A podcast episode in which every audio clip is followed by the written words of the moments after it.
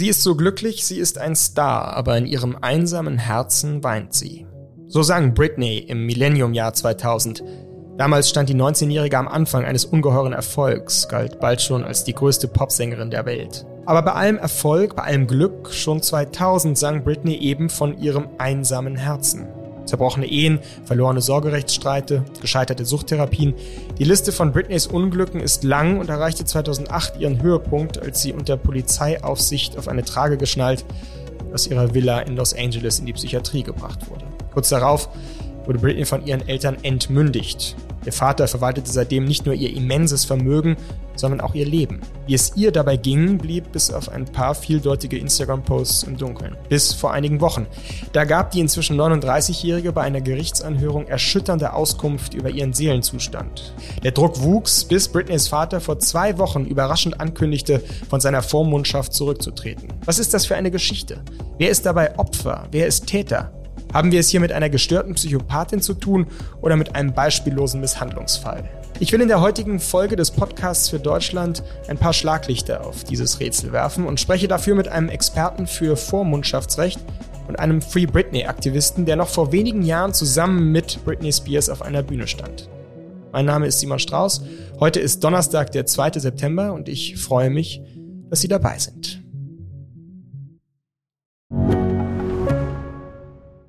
Ich bin Dr. Falk Stierkart und leite ein medizinisches Versorgungszentrum in Erlangen. Der Job als niedergelassener Arzt ist nicht unattraktiv, aber er scheitert oft schon an der Wurzel. Wenn unser Studiensystem nicht darauf ausgelegt ist, genug Ärzte in guter Qualität auszubilden, wie soll die medizinische Versorgung in Mittelfranken dann gedeckt sein? Die besondere Nähe der niedergelassenen Haus- und Fachärzte ist in Gefahr.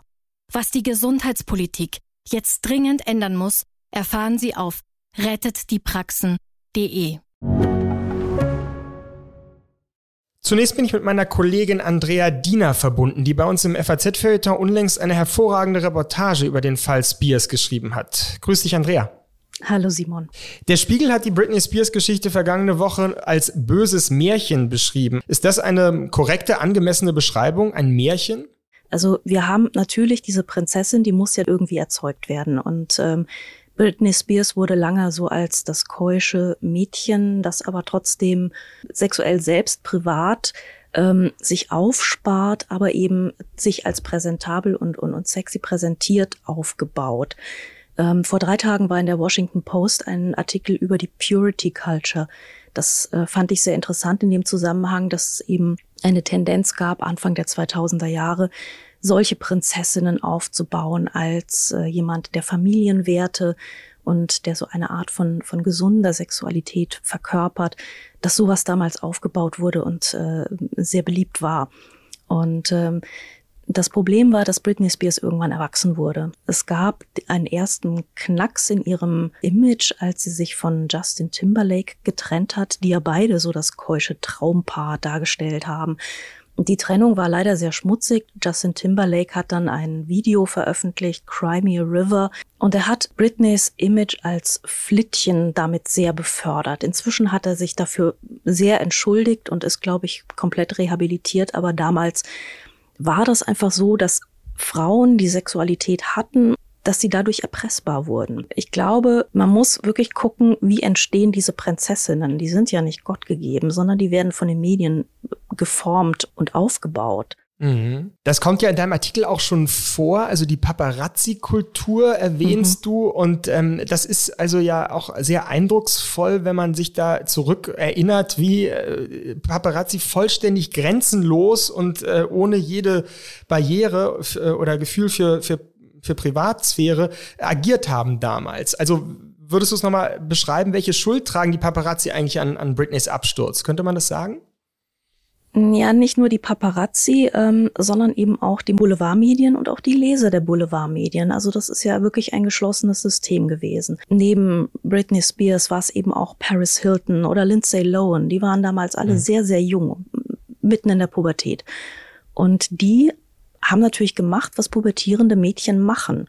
Sie haben gefeiert, sie haben geknutscht und das alles wurde eben von der Öffentlichkeit abgebildet und genauestens seziert und auch beurteilt. Es war eben ein ganzes System, das äh, das Leben von diesen von meistens sehr jungen weiblichen Stars äh, konsumiert hat wie eine, wie eine Seifenoper. Und auf der anderen Seite waren diese Stars mit einem ungeheuren Erfolgsdruck konfrontiert. Also einerseits wurde ihr Leben genauestens beobachtet, auf der anderen Seite mussten sie aber einfach performen und mussten liefern. Wenn ich kurz noch fragen darf, du, du, du sprichst in der Vergangenheitsform, das war alles so mit, der, mit, der, mit dem System und der Paparazzi-Boulevard-Pressenkultur. Hat sich das so fundamental verändert, dass man sagen würde, so würde heute nicht mehr mit einem jungen Star umgegangen? Es ist, glaube ich, nicht mehr ganz so extrem, äh, zumal es mittlerweile tatsächlich auch so ist, dass viele Stars sich selbst präsentieren, zum Beispiel auf Instagram, was wirklich das Medium ist, wo sie sich selbst darstellen können. Zum Beispiel so Leute wie Kim Kardashian oder so, die sind mit Instagram, mit ihrer eigenen Darstellung groß geworden und ähm, haben dadurch natürlich viel mehr Kontrolle über ihr Image und zeigen viel mehr das, was sie zeigen wollen. Also Britneys Instagram war ja auch lange Zeit lang so ein, äh, eine sehr rosa Bubble, wo man gedacht hat, es geht ihr gut und es ist alles prima. Aber tatsächlich ist Instagram wirklich, ähm, war ein Gamechanger in dem Fall, ja. Also es gibt immer noch Boulevardmedien, es gibt natürlich auch immer noch Paparazzi-Bilder. Aber ganz so extrem wie Anfang der 2000er ist es nicht mehr. Vielleicht gehen wir jetzt aber noch mal einen Moment auf die, auf die Geschichte selber, also auf diese ja am Ende nach wie vor nicht mhm. hundertprozentig aufgeklärte Geschichte. Ich habe sie am Anfang schon so ein bisschen äh, eingeführt, aber vielleicht kannst du uns dann auch mal durchhelfen, ähm, das zu verstehen. Mhm. Ist das Rätsel eigentlich gelöst, wie es sein kann, dass eine hervorragend funktionierende, auftretende Frau, die nach außen hin überhaupt keine Anzeichen äh, von Krankheit oder Verlorenheit äh, gibt, dass die 13 Jahre lang unter Vormundschaft steht von ihrem Vater. Ist das für dich äh, nachvollziehbar von dem heutigen Gesichtspunkt aus? Ich kann verstehen, dass es damals zu dieser Vormundschaft kam. Also 2007 war ja das bekannte Katastrophenjahr von Britney Spears wo sie einen Paparazzi mit Schirm verprügelt hat und sich dann die Haare abrasiert hat. Dann ging es eben darum, sie hat sich ja dann mit den Kindern in ihrer Villa verbarrikadiert. Das war im Januar 2008. Dann ist eben der Vater ihrer Kinder eingeschritten und er hatte schon das alleinige Sorgerecht für die Kinder. Und es ging dann tatsächlich nur noch um das Besuchsrecht. Und Britney Spears hatte so Angst, dass sie das Besuchsrecht für ihre Kinder verliert, dass sie sich auf diese Vormundschaft eingelassen hat. Die Bedingung, es soll nicht ihr Vater Jamie sein. Also das, das war ihre, ihre Grundbedingung für diese ganze Geschichte.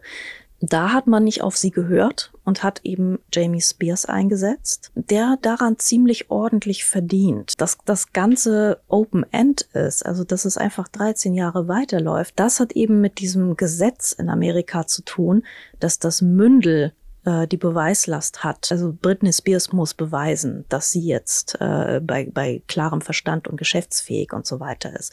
Und das ist leider gar nicht so einfach, weil ihr Vater gesteht ihr ja noch nicht mal zu, klar genug zu sein, einen Anwalt in ihrer eigenen Sache zu beauftragen. Also das ist wirklich ein, man könnte sagen, ein wunderschöner Clusterfuck. Ja? Also damals konnte man es verstehen.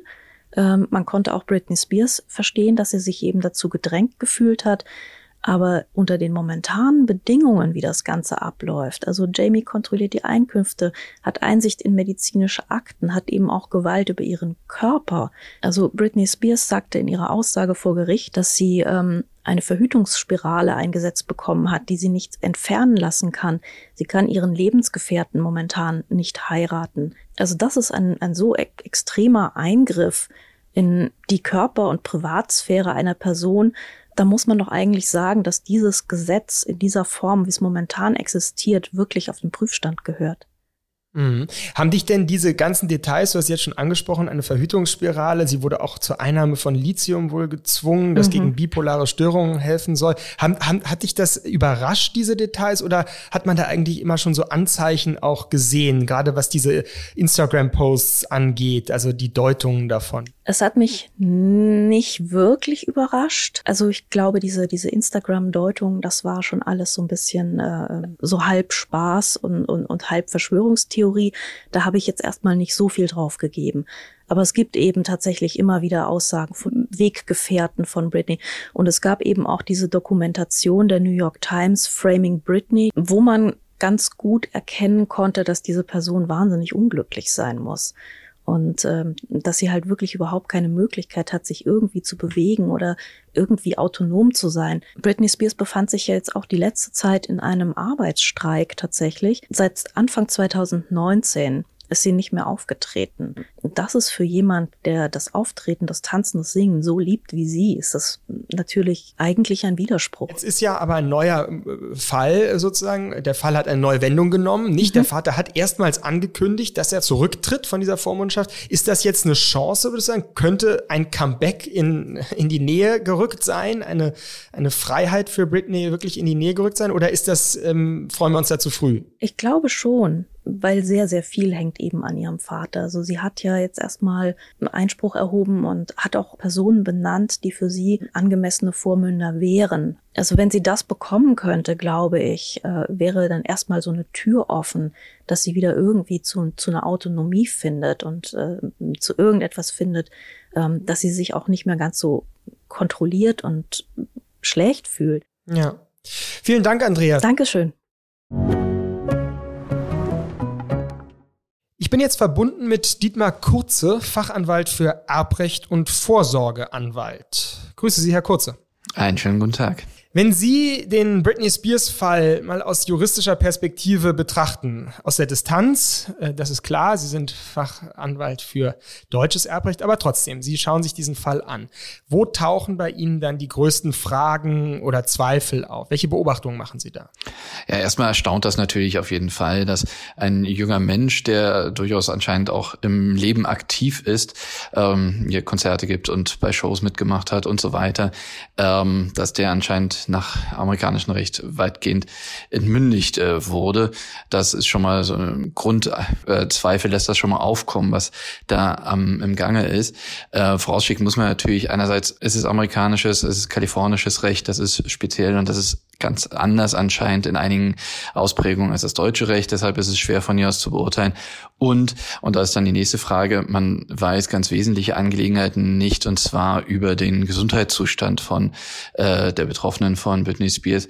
Das äh, ist ja wohl alles sehr unter Verschluss und insofern da wäre auch die Frage, was wird da vorgetragen oder was wurde da gesagt, was sie für eine Erkrankung haben soll, die solche ähm, Einschränkungen rechtfertigt. Was bedeutet denn jetzt eigentlich Vormundschaft für einen Laien? Ähm, was für ein juristisches Mittel ist das? Also äh, in, aus deutscher Perspektive ist das, wenn für einen Volljährigen gesagt wird, okay, diese Person kann äh, ihre Angelegenheiten nicht mehr regeln. Und da ist dann schon das Erste, ähm, juristisch redet man dann über Betreuung. Also unter Vormundschaft stehen nur Kinder. Das heißt, wenn Minderjährige zum Beispiel Eltern verlieren oder Eltern nicht äh, fähig sind, die Sorge auszuüben, dann bekommen diese Kinder vom Gericht einen Vormund bestellt. Erwachsene bekommen keinen Vormund, sie bekommen einen rechtlichen Betreuer.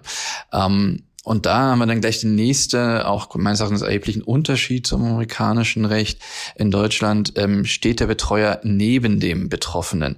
Das heißt, nur weil man einen Betreuer hat, darf man nicht seine Angelegenheiten nicht mehr regeln. Also das heißt, würde Britney Spears hier unter Betreuung stehen, in erster Linie normale Betreuung würde sie noch selber Verträge machen können, selber entscheiden können, welche Medikamente sie nimmt oder nicht nimmt. Also da ähm, ist der Betreuer bei uns deutlich mehr Begleiter, Unterstützer übernimmt auch Angelegenheiten, ähm, aber es werden nicht gleich Rechte entzogen.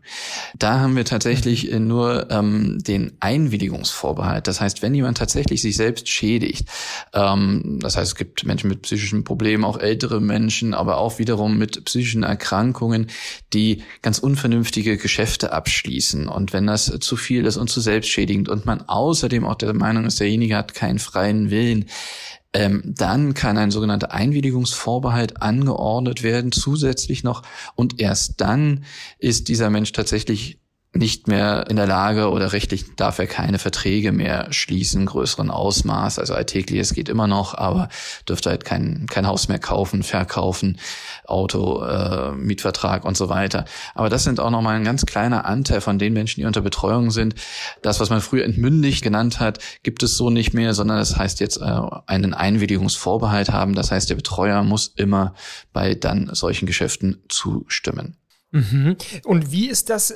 In der Begründung. Also kann man das, wenn ich das richtig verstehe, ist es in dem Fall von Britney Spears hier so, dass diese Vormundschaft erstmal auf unbestimmte Zeit läuft. Ist das in Deutschland auch so oder muss das immer wieder neu bewertet Also das finde ich auch ähm, äh, einerseits ungewöhnlich, andererseits, wenn man sagt, okay, es wird äh, jederzeit auch ohne Anlass oder ähm, sonst überprüft, dann würde es wiederum relativieren.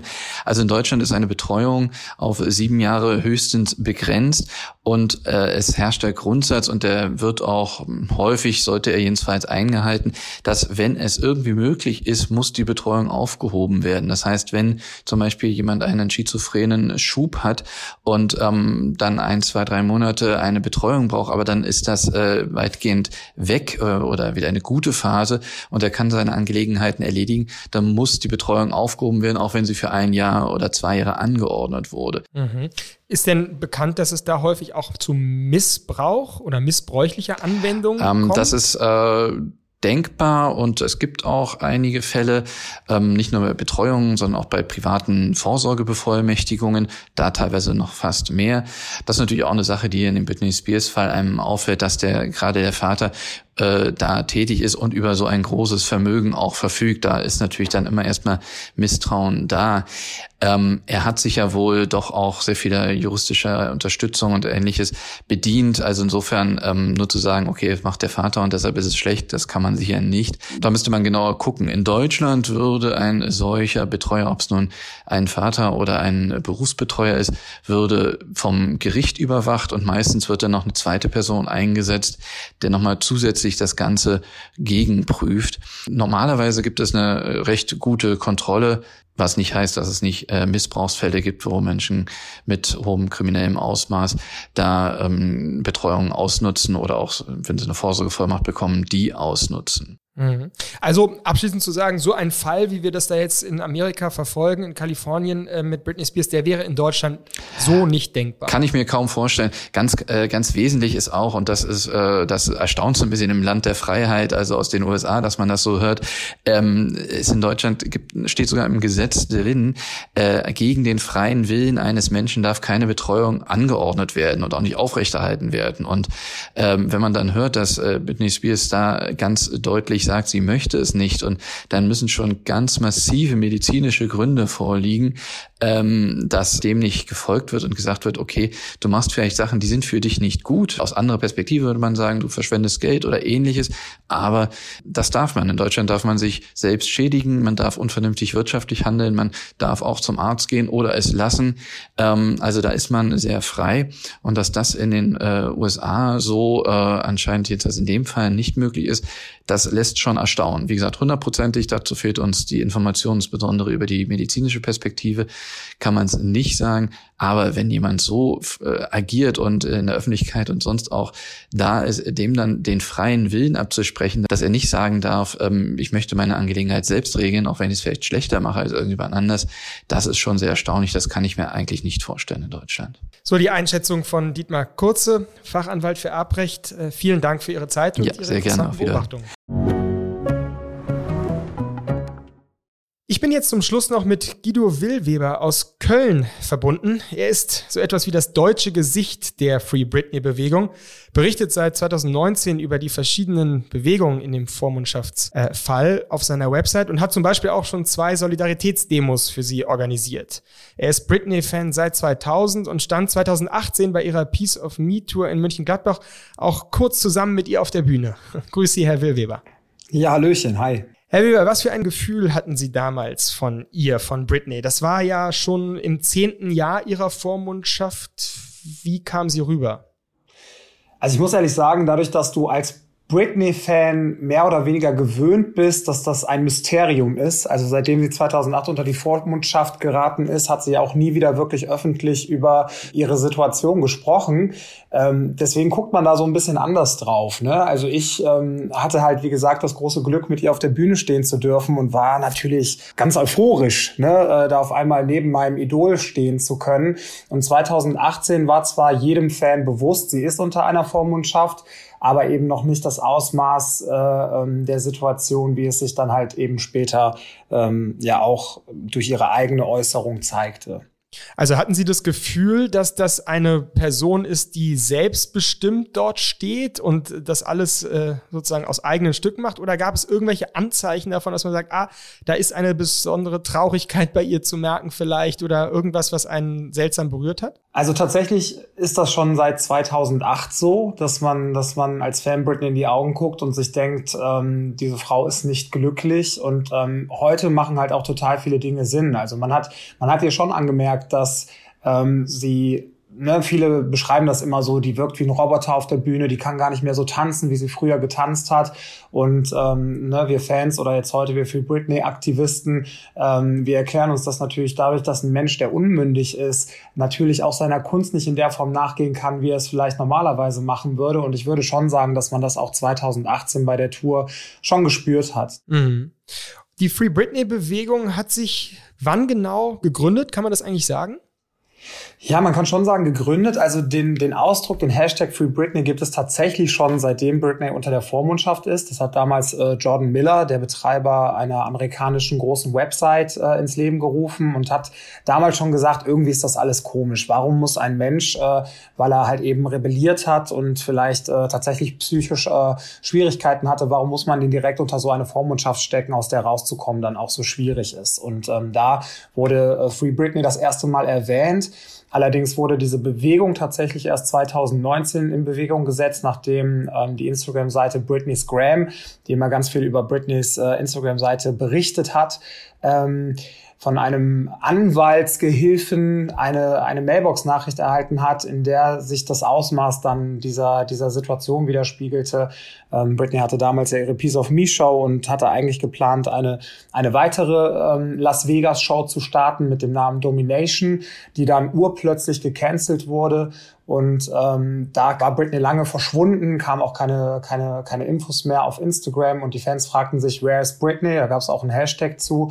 Und nachdem dann eben dieser, dieser Anwaltsgehilfe sich äußerte und sagte, dass Britney wohl in eine Psychiatrie eingewiesen wurde gegen ihren Willen, weil sie auch ihre Medikamente nicht nehmen wollte, da ging das los, dass man sich fragte, okay, halt mal, was, was passiert da eigentlich? Wer hat eigentlich aus Ihrer Sicht jetzt, aus Ihrem Gefühl, kann man ja eigentlich nur fast sagen, am meisten Schuld an diesem furchtbaren, tragischen Fall, wenn man so will, von, von Britney? Ist das der Vater, der vielbeschworene böse Vater? Ist das dieser Guru, mit dem sie da zu tun hatte? Äh, oder ist das ein Stück weit auch sie selbst, die sich diesen Druck irgendwie so aufgebaut hat, ja auch diesen Erfolgsdruck, dass man da eigentlich nur ähm, ja dran scheitern kann? Ich glaube, es ist natürlich irgendwie eine, eine Vielfalt von, von, von Dingen. Ne? Wenn wir jetzt wirklich von der Vormundschaft selbst sprechen, würde ich Britney keine Schuld geben in dem Sinne, ne? weil ich denke, das ist eine junge Frau, die hat niemandem wirklich was getan. Ja, auf der wurde schon lange vor der Vormundschaft immer gerne rumgehakt, die war immer gerne Opfer in den Medien und äh, wurde angeklagt und ähm, so. Und ich habe mich immer gefragt, so das Mädel, das tanzt, das singt, das strahlt, so. Und irgendwie warum warum werden Frauen eigentlich in der Gesellschaft immer so so krass angekreidet, ja, wo äh, weiß ich nicht, ein Bill Cosby ist jetzt freigesprochen worden, der hat mehrere Frauen äh, vergewaltigt, ja, Britney Spears ist ein Jahr rebelliert, hat sich eine Glatze geschnitten und kommt dann in so eine Situation. Also um die Schuldfrage zu beantworten, ähm, ich denke schon, dass das äh, ein Zusammenspiel von Vater, Management, dann gab es diese Lou M. Taylor, das ist äh, die Business Managerin gewesen, die halt äh, sich in der Familie vorher schon eingezeckt hatte, wo Britney Spears 2007, 2008 rum noch sagte, diese Frau ist mir unheimlich, die schreibt mir immer E-Mails und auch so, so eine Glaubenspatronin hat da, glaube ich, diese Idee von Vormundschaft überhaupt erst breit getreten. Und dann ging das ja alles wirklich relativ schnell. Und ähm, heute fragt man sich halt eben, ging das mit rechten Dingen zu? Und das macht ja tatsächlich auch, Britney hat ja jetzt das erste Mal seit 13 Jahren einen eigenen Anwalt. Also die hat ja vorher nur einen Anwalt gehabt, der ja vom Gericht zugesprochen wurde. Und sie hat jetzt einen, der wirklich ihre Interessen vertritt, der eben auch sagt, ja. man muss jetzt überhaupt erstmal klären, war diese Vormundschaft von vornherein überhaupt rechtmäßig war das der richtige Weg, um eine Person, die psychisch gerade in einer Krise ist, zwei Kinder kurz aufeinanderfolgend bekommen hat, in, in solch ein Gefängnis zu sperren. Mhm. Welche Rolle spielt eigentlich die Mutter? Alle reden immer über den Vater und die problematische Verhaltensweise des Vaters, aber die Mutter hat ja eigentlich auch eine, spielt ja auch eine Rolle, oder? Absolut, absolut. Nur, nur ist es halt so, dass, ähm, dass Britney halt, ne, wenn man, wenn man ihr Leben so verfolgt hat und das, was sie so erzählt, immer sehr, sehr, sehr gut von ihrer Mutter gesprochen hat. Das Verhältnis zum Vater ist halt schon immer sehr schwierig gewesen. Der Vater war ja auch Alkoholiker, war in Britneys Leben eigentlich nicht sehr präsent. Und wie man jetzt so aus den, den letzten Dokumentationen ja auch mitbekommt, ähm, war er wirklich auch sehr dahinterher, dass Britney erfolgreich wird, um praktisch ihn eben auch Geld und, äh, und Möglichkeiten bieten zu können. Und ich glaube, das ist halt eben ein Druck, mit dem Britney immer gelebt hat. Und bei Lynn Spears, der Mutter, ist es halt so ein bisschen so, dass die natürlich irgendwie so eine Grundnaivität, vielleicht auch wirklich geschuldet, ne, wenn man so in den Southern States von Amerika, da in Louisiana groß wird, da ist natürlich vielleicht auch der Weitblick nicht so geschärft. Und ähm, ich glaube, dass die alle mit der Situation, dass Britney so erfolgreich geworden ist, wie sie eben geworden ist, ähm, total überfordert waren. Und die Mutter war ja selber dadurch, dass es dann noch die kleine Schwester, Jamie Lynn Spears, gibt, auch noch in einer anderen Verantwortung, ja, und hat sich irgendwie mehr auf die kleine Tochter äh, konzentriert, während Britney dann ja mit äh, Felicia, ihrer Assistentin, das war eine Freundin der Familie, der Mutter, äh, um die Welt gereist ist. Also sie hatte gar nicht mehr so viel Einblick. Und ich glaube halt eben, da ist auch der große Fehler entstanden. Ähm, alle haben immer versucht zu kontrollieren und irgendwie das saubere Image irgendwie aufrecht zu erhalten und Britney in den Bahnen zu halten und haben aber eigentlich nicht genau hingeguckt, äh, wie geht es hier eigentlich und was wäre jetzt auch die beste Strategie. Ne? Also ich sag mal so, man hätte 2008 Britney einfach mal ein Jahr wirklich rausnehmen können und sagen können, Mädchen, so, du hast hier einen sicheren Halt, werd gesund, ne, und dann kannst du dir überlegen, wie du mit deinem Leben weitermachen willst. Aber stattdessen wurde Britney direkt wieder auf die Bühne, direkt die nächste Tour, direkt wieder in diese Maschinerie reingezwungen. So, und ich meine, in Dokumenten vom Gericht steht drin, dass diese Vormundschaft ein Hybrid Business Model ist. Also mhm. Eine Vormundschaft, ein Hybrid Business Model, das geht für mich eigentlich in einem Satz gar nicht zusammen. Und da gibt es auch kein vergleichbares Exempel für. Ja? Und ähm, insofern ähm, finde ich, kann man heute schon ganz klar sagen, dass das, dass das kriminell ist, was da passiert. Mhm. Sie selbst hat es beschrieben, sie als eine Art Arbeitstier für ihre Familie äh, angestellt Richtig. war und dass sie eben keine Sklavin mehr sein möchte jetzt. Letzte Frage. Wir sind jetzt ähm, ein paar äh, Wochen nach dieser ja doch sehr ähm, aufregenden Ankündigung, dass der Vater von dieser Vormundschaft eventuell zurücktreten wird. Ist das eigentlich das Ziel, was Free Britney-Bewegung ähm, verfolgt hat? Ist das jetzt in den letzten Wochen in, in, in, in Sichtweite gekommen damit? Also ich glaube, da das für Britney wirklich das A und O ist, dass der Vater raus ist, ist das auch unser Ziel, ne? weil ich sage mal so, ich spreche jetzt einfach mal für, für alle Fans, die diese Situation verfolgt haben. Ne? Wir wollen, dass Britney glücklich ist. Ob die wieder auf die Bühne geht oder nicht oder was auch immer, ist dabei zweitrangig. Also erstmal geht es darum, dass diese Frau mit 39 irgendwie ähm, äh, sie selbst sein darf und auch selbstbestimmt leben kann. Dazu gehört aber natürlich in letzter Konsequenz, dass diese Vormundschaft vollständig beendet wird. Und ähm, das muss eigentlich das größere Ziel sein, ja. Aber ich glaube, dass halt eben auch die Anwälte entschieden haben, es ist leichter, jetzt erstmal zu gucken, dass man den Vater da rausnimmt und vielleicht jemand anders da draufsetzt, um eben auch dieser ganzen äh, Vergangenheit vernünftig nachgehen und das aufarbeiten und äh, eben auch anklagen zu können, wenn denn äh, da etwas falsch gelaufen ist. Und dann muss aber das große Ziel sein, dass ähm, Britney irgendwann frei sein wird. Und ähm, da halten wir natürlich alle dran fest. Irgendwann wird sie frei sein und äh, jemand wie Sie wird dann ein kleines Stück dafür auch mit die Verantwortung tragen. Vielen Dank, Herr Wilweber, für Ihre Zeit und das Gespräch. Gerne. Danke. Ciao. Das war unsere Britney-Folge im Podcast für Deutschland. Wir haben über die Schuld der Boulevardmedien am tragischen Absturz eines weiblichen Superstars gesprochen und den Wandel, den Instagram da vielleicht gebracht hat haben gehört, wie fundamental sich das amerikanische Vormundschaftsrecht vom deutschen unterscheidet und dass so ein Missbrauchsfall hierzulande nur sehr schwer vorstellbar wäre. Und wir haben aus erster Hand erfahren, wie Britney bei einem Live-Auftritt auf jemanden gewirkt hat, der sich den Kampf um ihre Freiheit zum aktivistischen Ziel gesetzt hat. Britney. Das ist nicht mehr einfach das zum Superstar gewordene Mädchen aus dem konservativen Louisiana, die im Mickey Mouse Club mit Christina Aguilera, Justin Timberlake und Ryan Gosling groß wurde und bald ganz nach oben schoss. Es ist inzwischen eine Frau mit schweren Wunden und großen Ängsten. Eine Frau, die um ihr Überleben kämpft. Gegen das Flittchen-Image, gegen den eigenen Vater, gegen, ziemlich sicher, sehr böse innere Dämonen. Die Geschichte von Britney ist eine Geschichte von Tragik und Absturz, von Betrug und Unrecht. Aber sie ist noch nicht zu Ende. Es gibt Hoffnung, ein kleines Licht am Ende des Tunnels. Im Laufe des Septembers soll der nächste Gerichtstermin in der Sache stattfinden. Dann könnte der Rücktritt von Vater Spears offiziell bestätigt werden. Wir bleiben an der Geschichte dran. Bleiben Sie auch mit uns verbunden und haben Sie herzlichen Dank für Ihr Interesse am Podcast für Deutschland. Mein Name ist Simon Strauß und ich freue mich schon auf das nächste Mal.